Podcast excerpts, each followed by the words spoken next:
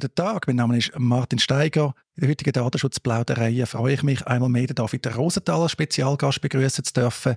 Das heutige Thema, wo wir gemeinsam darüber reden, was ist Bedeutung, wenn sich eine Aufsichtsbehörde im Datenschutzbereich in der Schweiz, der EDÖP, zu bestimmten Themen äußert. Bevor ich dem David ein Wort gebe, möchte ich erst den Einstieg geben, weil dass wir das Thema haben, hat mindestens einen bestimmten Grund.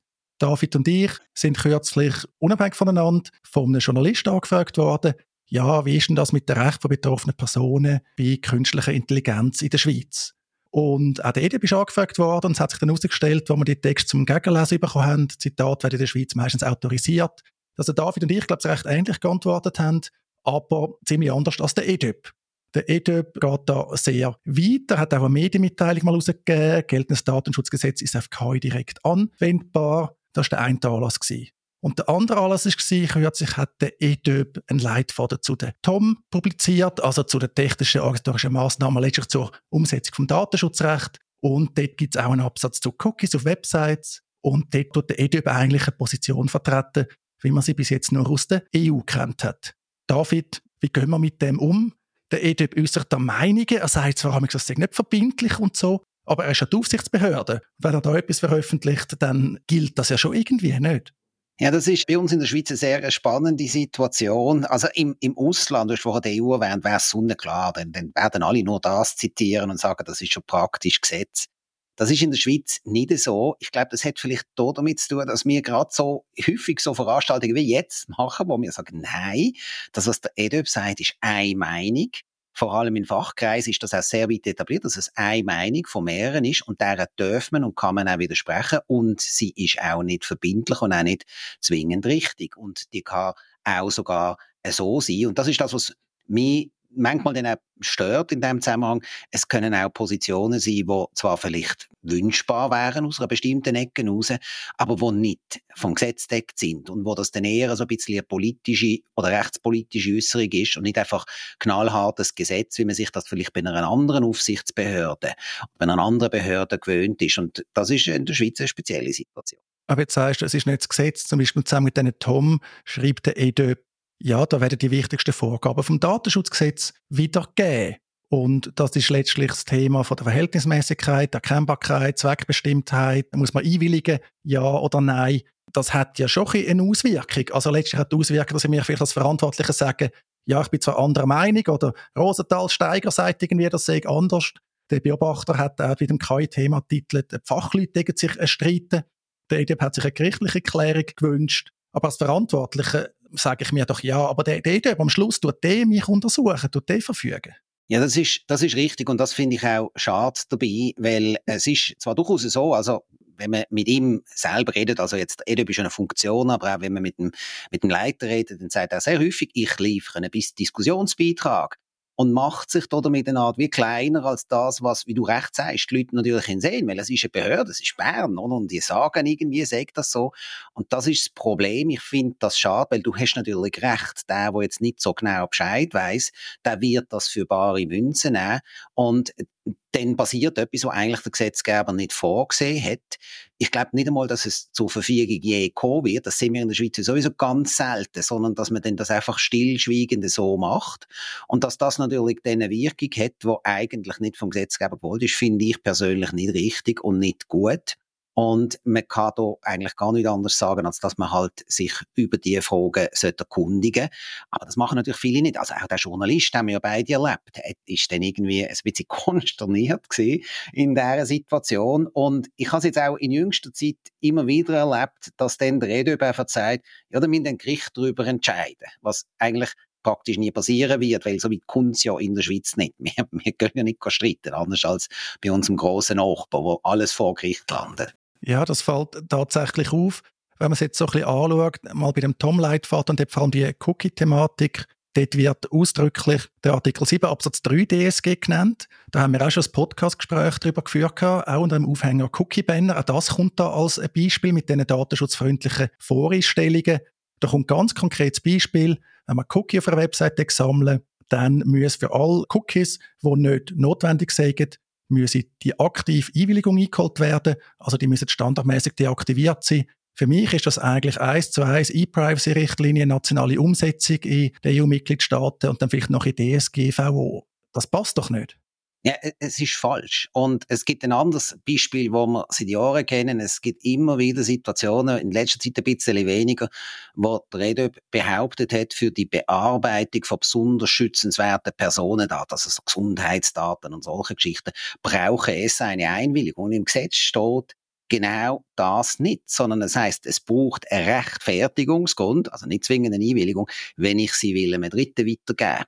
Und das ist einfach eine falsche Aussage. Und da frage ich mich manchmal ein bisschen, was denn wirklich die Motivation dahinter ist, weil es ist nicht, man kann es so verstehen oder anders, sondern es ist einfach nicht so. Aber ich erkläre mir das normalerweise damit, dass man mit dem halt will etwas erreichen und dass es eigentlich eher eine politische Aussage ist, was aber eigentlich rechtsstaatliches Problem ist, weil er ist eine Behörde und er hat eine bestimmte Glaubwürdigkeit durch das, was er mit seinem Amt mitbekommt und dort wäre er nach meiner Meinung nach eigentlich verpflichtet, sich an, an diese Regeln zu halten. Und dann kann man ja sagen, es wäre sinnvoll und es wird erwartet, dass man weitergeht. Es gibt auch in der Schweiz viele Firmen, die sagen, wir wollen, weil es eine Erwartungshaltung gibt bei Cookies, sagen, ja, du musst eine Einwilligung geben. Das kann man ja machen, aber dann ist es vielleicht ein Good Practice oder etwas Übergesetzliches oder etwas, was ich aus ethischen Überlegungen sonst mache, aber es ist nicht recht und es ist nicht eine Pflicht. Und die Vermischung zwischen so ein bisschen, wie ich es gerne hätte und wie ich es eigentlich hart vom Gesetzgeber vorgesehen habe, die sehen wir im Datenschutz natürlich häufig. Und es gibt sie, muss man gerechterweise sagen, auch in der EU. Also in der EU, wo ich zum Teil dann in diesen Bereichen ja schon strengere Regelungen habe, dann gehen sie ja noch weiter. Dort sagen sie ja, der Datenschutz gelte selbst dann, wenn gar keine Personendaten vorliegen. Das heißt, sie definieren dann einfach Personendaten viel breiter, als wir oder der in der Schweiz das machen würde. Also es gibt dort immer so ein bisschen so eine Race to the Top, das Ganze auszuweiten und auszudehnen. Und das ist halt einfach nicht das, was der Gesetzgeber will. Und da bin ich der Meinung, man kann darüber streiten, inhaltlich, was man gut und richtig fände, aber wir haben das Gesetz und an das muss man sich halten und die Leute sind dann äußerst verwirrt. In der Cloud-Diskussion haben wir genau das Gleiche. Und zwar auch nicht nur vom EDÖP, da gibt es ja andere Datenschutzbehörden, die Zeug behaupten, die auf keine Kuhhaut geht, aber es ist immerhin eine Behörde und da dagegen anzukämpfen ist vor allem bei, bei einem Publikum, wo das, wo, wo das selber nicht kann verstehen, weil es nicht in dieser Fachmaterie drin ist, ist extrem schwierig, braucht extrem viel Energie, Energie, die an anderen Orten verloren geht, weil meistens sind es Diskussionen, die eigentlich gar nichts bringen. Du hast das erwähnt, also das DSG, das ist noch recht jung. Und dann frage ich mich natürlich auch, da sind ja politische Entscheidungen getroffen worden im Parlament. Man hätte auch ein Referendum ergreifen und jetzt bringt da der mal ein Wunschkonzert, also zum Beispiel auch so einen Anspruch auf Datenminimierung was auch da ist im Tom-Ratgeber, dem Leitfaden, sagt er, also man darf immer nur das absolute Minimum an Personendaten bearbeiten. Da haben wir doch einen rechten Gap. Ja, ja, also, und das zieht sich natürlich dann überall irgendwie durch. Man kann auch nicht gegen alles dann angehen. Es gibt ja gewisse Bereiche, wo, wenn Sachen da sind, man dann auch eine Diskussion kann führen kann, die dann fruchtbar ist, wo man verschiedene Positionen kann. Also man kann in gewissen Situationen natürlich Sachen anders sehen. Aber dann ist die Frage, wer führt die Diskussion und wo, wo basiert sie überall? Und eigentlich haben wir in der Schweiz eine Aufsichtsbehörde, die sich selber eher zurückhaltet. Also wenn man, wenn man ihn, ihn fragt, was muss machen? Also er tut ja jetzt zum Beispiel nicht sehr viel zum Thema KI sagen, sondern macht, hat wesentlich ein Statement gemacht, damit auch, sage ich jetzt einmal aus meiner Warte, einmal etwas gesagt ist. Äh, und das ist so ein bisschen äh, eine ambivalente Situation. Er will eigentlich kein Softlaw machen, aber macht dann einzelne Statements, die sehr weit gehen und da müssen wir halt einfach das hinterfragen. Aber das hat in der Schweiz zum Glück Tradition und er ist, und das muss ich ihm auch hoch anrechnen, also wenn ich ihm jetzt auch offen widerspreche an gewissen Orten, ich habe das auch schriftlich gemacht, schon sehr deutsch und deutlich, er nimmt es dann auch sportlich und nimmt es dann nicht in dem Sinn persönlich. Also er ist durchaus für die Diskussion da, was, was, was andere nicht wären. Die Schwierigkeit ist für den Rechtsanwender und Rechtsanwenderin, also die, die dann mir irgendwie etwas Praktisches machen. Und da muss man halt sagen, du, du kannst es einfach nicht alles für bare Münze nehmen, was, was da kommt. Und das finde ich schade, weil es ist, es, das sollte es eigentlich nicht sein. Das mit der Diskussion, David, kann ich bestätigen. Also der EDÖP, Person, aber auch die Behörde, auch die Leute, die dort arbeiten, meiner Erfahrung nach auch sehr offen, eigentlich diskussionsfreudig. Bei den Kantonen kann es dann ein bisschen unterschiedlich aussehen, aber auch dort von der Tendenz her. Und was noch das mit der KI-Thematik betrifft, eben, Da hat er ja im Messer gesagt, im Titel geltendes Datenschutzrecht ist auch auf KI direkt anwendbar. Ja, das ist ein bisschen trivial gewesen, oder, auf den ersten Blick. Ich habe zum Beispiel aus der Verwaltung dann gehört, von Leuten, die Datenschutz machen, sie waren wirklich froh um das Statement, weil das hat sie gestärkt. Weil das sei offenbar nicht so Selbstverständlichkeit gewesen. Das einfach so als Nebenbemerkung. Ja, ich glaube, es, es, hat zum Teil in seinen Äußerungen hat das vielleicht auch damit zu tun, dass er natürlich als Behörde, und sie sind ja nicht groß, sie haben ja nicht wahnsinnig viele Leute, also mit wahnsinnig wenig Personen müssen sie eine riesen Aufgabe machen. Ich habe immer gesagt, wenn wir das Geld würden investieren können in ein neues Gesetz oder in mehr Leute beim EDÖP, wenn wir es in mehr Leute bei EDUP würden investieren, würden wir viel mehr für den Datenschutz machen, als dass jetzt Leute alle Bearbeitungsverzeichnisse ingehen, zu spammen und andere Geschichten machen. Aber das ist natürlich nicht so, das ist natürlich nicht so en vogue. Aber das hat natürlich auch zur Folge, dass er viele Themen auch gar nicht so genau kennt. Also ich meine, die Cookie-Thematik, du, du, du erlebst es ja selber auch. Also da gibt's auch selbst unter den Profis gibt's da viele, die gar nicht so recht verstehen, wie das eigentlich genau läuft. Es ist auch ziemlich kompliziert und wo man dann viele Sachen sieht und ich denke nicht, es ist einfach jetzt böse Wille, dass er sagt, man muss jetzt also so und so und so machen. Er hat gewisse Ambitionen, die über den Datenschutz rausgehen. Er hat ja Fälle gemacht, wo er knallhart Konsumentenschutzrecht durchbringt und sagt, ja, wenn ihr schaut, Gericht können wir zurückbinden und wenn sie das machen, so be it. gibt ja mehrere solche Fälle dass er natürlich in gewissen Ort wahrscheinlich einfach auch nicht die, die Differenzierung kennt, weil er natürlich nicht so wahnsinnig viel damit zu tun hat. Warum sollte jetzt der EDÖ Top-Experte in KI-Themen sein, wenn ich das, er darf es ja selber an vielen Orten vielleicht nach dem gar nicht so einsetzen und sich dann dazu äußern und man deshalb auch aus dem Grund vielleicht gewisse Aussagen nicht dürfen bare Münzen nehmen, weil, weil wenn man dann zu ihm kommt und sagt, ja, aber Adrian, da oder oder wer es auch immer dann noch sonst äh, bei Ihnen ist, Adrian Lopsiger, das ist ja in dem und dem Fall so und so, das, dann, dann tut er ja auch reagieren. Also man kann ja mit ihm auch reden und, und er sagt dann, ja nein, das stimmt eigentlich, das, das müssen wir noch vielleicht ein bisschen anders sehen. Und dass das dann zum Teil einfach halt Statements, die da sind, ich wiederhole mich wieder, man dann halt einfach nicht für bare Münzen darf nehmen, weil sie dann am Schluss hoffentlich in einem Einzelfall nicht so durchgesetzt werden. Das ist dann die andere Seite, dass wenn dann, das habe ich eben leider auch immer wieder erlebt, in Untersuchungen, dann man sehr stark dagegen kämpfen muss, dass dann halt zum Teil auch Mitarbeiter oder Mitarbeiterinnen vom, vom EDUP, wo, wo zum Teil fachlich jetzt nicht wirklich das Gelbe vom Ei sind, irgendwelche Sachen behaupten, stief und fest, die einfach nicht stimmen. Und wo man dann dort muss kämpfen, und das ist natürlich mühsam, aber das betrifft natürlich nicht viele. Du hast den Konsumentenschutz erwähnt und da sehe ich eben auch das Problem. Ich erlebe das auch bei der digitalen Gesellschaft in der Schweiz aufgrund von Rückmeldungen, dass dann betroffene Personen eben frustriert sind. Also sie lesen dann beim EDB etwas, gelangen mit dem an Verantwortliche und kommen dann nicht über, was sie wollen. Zum Beispiel Sachen Transparenz oder Sachen Widerspruch. Jetzt kann man sagen, mehr Transparenz ist nicht und man sollte die Leute befähigen, selber zu entscheiden und so. Aber dann gibt es halt auch Verantwortliche, die dann wirklich sehr super korrekt antworten und erklären, wieso jetzt die Ansprüche, wenn die jetzt der EDÖP genannt hat, wenn die in den Medien stehen, eben nicht erfüllt werden. Und das ist doch auch so Dissonanz, die eigentlich unerfreulich ist. Ja, und ich glaube, wir können es, wir, werden das wahrscheinlich nicht ändern und, und das mit der Transparenz kann man dann auch meistens relativ einfach erklären. Also wenn ich jetzt, er sagt ja im Prinzip, jeden Einsatz von KI muss ich quasi wie offenlegen, muss ich transparent machen. Also ich würde wissen wollen, wie viele Leute beim EDÖP die äh, Übersetzungsfunktionen wie DeepL, das ist klassische KI, einsetzen und haben darüber informiert, dass sie das machen und die im Prinzip angehen und sagen, wir, wir, wir wollen jetzt die Texte, ich kann leider nicht so gut Französisch, du jetzt das übersetzen damit, das, das, das wird nicht passieren und an vielen anderen Orten auch nicht. Und dann, wenn man dann sieht, wie man so etwas umsetzen möchte in der Praxis, äh, das, das funktioniert dann nicht. Deshalb, ich glaube, es ist halt einfach am Schluss auch dort ein gewisser gesunder Menschenverstand erforderlich, und wenn jemand das macht und wenn jemand sich die Frage überlegt, dann hätte er, glaube ich, schon sehr viel gemacht. Und vielleicht will er einfach auch die Leute erreichen, dass man irgendwo kann sagen, ja, sie haben sich etwas dazu Gedanken gemacht. Und insofern finde ich das eigentlich gut.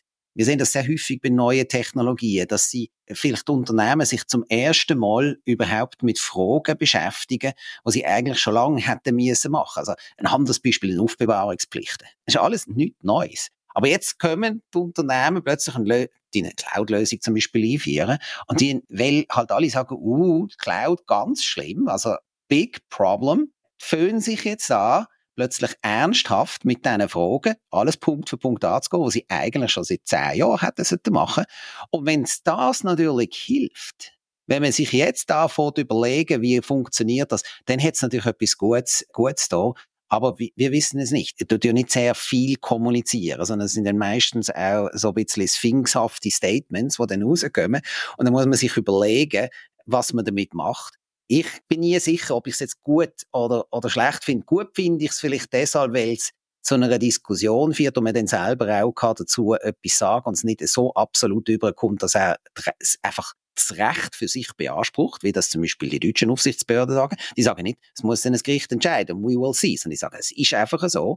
Und schlecht finde ich es, weil das ist das, was du vorher am Anfang gesagt hast, es für eine Verunsicherung sorgt und es für Diskussionen sorgt. Und wir haben das immer wieder. Wir haben es auch beim Klima Cloud gehabt, du hast Cookies erwähnt, wenn es bei den unterstützenswerten Personendaten ein X-Ort kommt immer wieder, kommen so die Statements, wo einfach zum Teil schräg in der Landschaft stehen. Und für uns jetzt, für uns zwei, wir könnten nicht sagen, es ist gut, das wird so Beratungsaufträge. Ich sage das immer wieder. Ich finde es einfach schade, weil es ist, es ist zum Teil verschwendetes Geld. Man könnte das für, für Toms zum Beispiel einsetzen, statt für Juristen. Und dann wäre viel mehr für den Datenschutz da. Ja, es wäre jetzt eine böse Unterstellung zu sagen, hätte EDB wahrscheinlich Aktien von so Consent-Management-Firmen. Oder weil da ist eindeutig Business Development, das sieht man. Aber nein, also das wollte ich auf keinen Fall unterstellen. Da bin ich ziemlich sicher, dass dem nicht so ist, dass das auch nicht Absicht ist.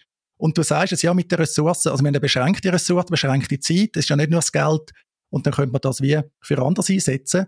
Was ich dann aber noch lustig finde, ist jetzt auch mit der gerichtlichen Klärung. In dem Medienbericht, und ich verlinke in den Show Notes, wird der Edebau quasi zitiert, ja eben, das werde dann gerichtlich geklärt, wenn jemand seine Anordnungen bestreiten. Also es ist ja nochmal ein Schritt zurück, weil du hast richtig gesagt, oder? Das ist sehr selten etwas zu erwarten. Als Camper auch im Normalfall, auch wenn jetzt jemand eine Anzeige macht nach einer neuen DSG beim EDUB, dann wird man mal, ja, eigentlich recht nett im Normalfall kontaktiert. Man soll eine Aufklärung leisten, es gibt eine Empfehlung, wie man sich vielleicht das anders machen sollte. Also von dem her ist das auch noch ein weiteres Kuriosum. Oder? Wir sind eigentlich sehr, sehr weit entfernt, das jemals können zu klären. Und wenn es geklärt wird, dann wieder wie so häufig eigentlich am falschen Fall. Und das ist ja nicht der Stil in der Schweiz. Also der Stil in der Schweiz ist weder Strafverfahren, er selber sagt ja, es wird in seiner Amtszeit, hat er mal letztens in Öffentlich gesagt, wird kein Stroffall zum Abschluss kommen. Also er glaube ich das nicht. Und auch Verfahren von ihm selber sind, sind vor allem dort, wo, wo es irgendwie ein sehr hoher Leidensdruck ist. Aber wenn ich jetzt natürlich angehe und ich habe auch schon, ich habe schon Klienten gehabt, die zu mir gekommen sind und dann gesagt, sie sind beim EDOP gesehen und er hat ihnen nicht in dem Sinn können weiterhelfen. Das, das kann er ja gar nicht mit diesen Massen dann versickert es halt eben meist, weil äh, das wird nicht zu, einer, zu einem Verfahren führen und die, die Zivilverfahren, die gibt's ja auch nicht. Also das ist wie ganz anders. Ich habe mich kürzlich mit einem, mit einem Anwaltskollegen aus Deutschland unterhalten.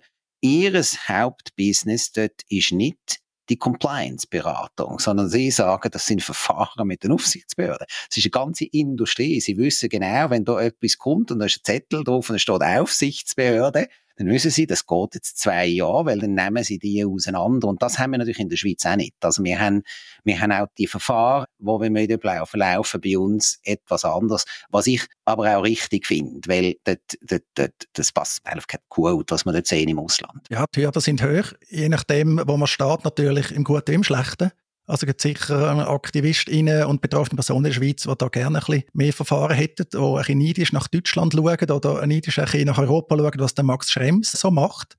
Nebenbei habe ich auch interessant gefunden, jetzt beim neuen Angemessenheitsbeschluss oder beim verlängerten Angemessenheitsbeschluss von der Europäischen Kommission, wie die da die Rechtslage in der Schweiz beurteilt haben im Zusammenhang mit dem Überwachungsbereich weil wir haben das auch schon in einem Podcastgespräch diskutiert. Wir haben da doch frappante Ähnlichkeiten mit den USA, so bei den Rechtsmitteln und so Geschichten. Kann man gerne nachlesen, haben wir ausführlich diskutiert.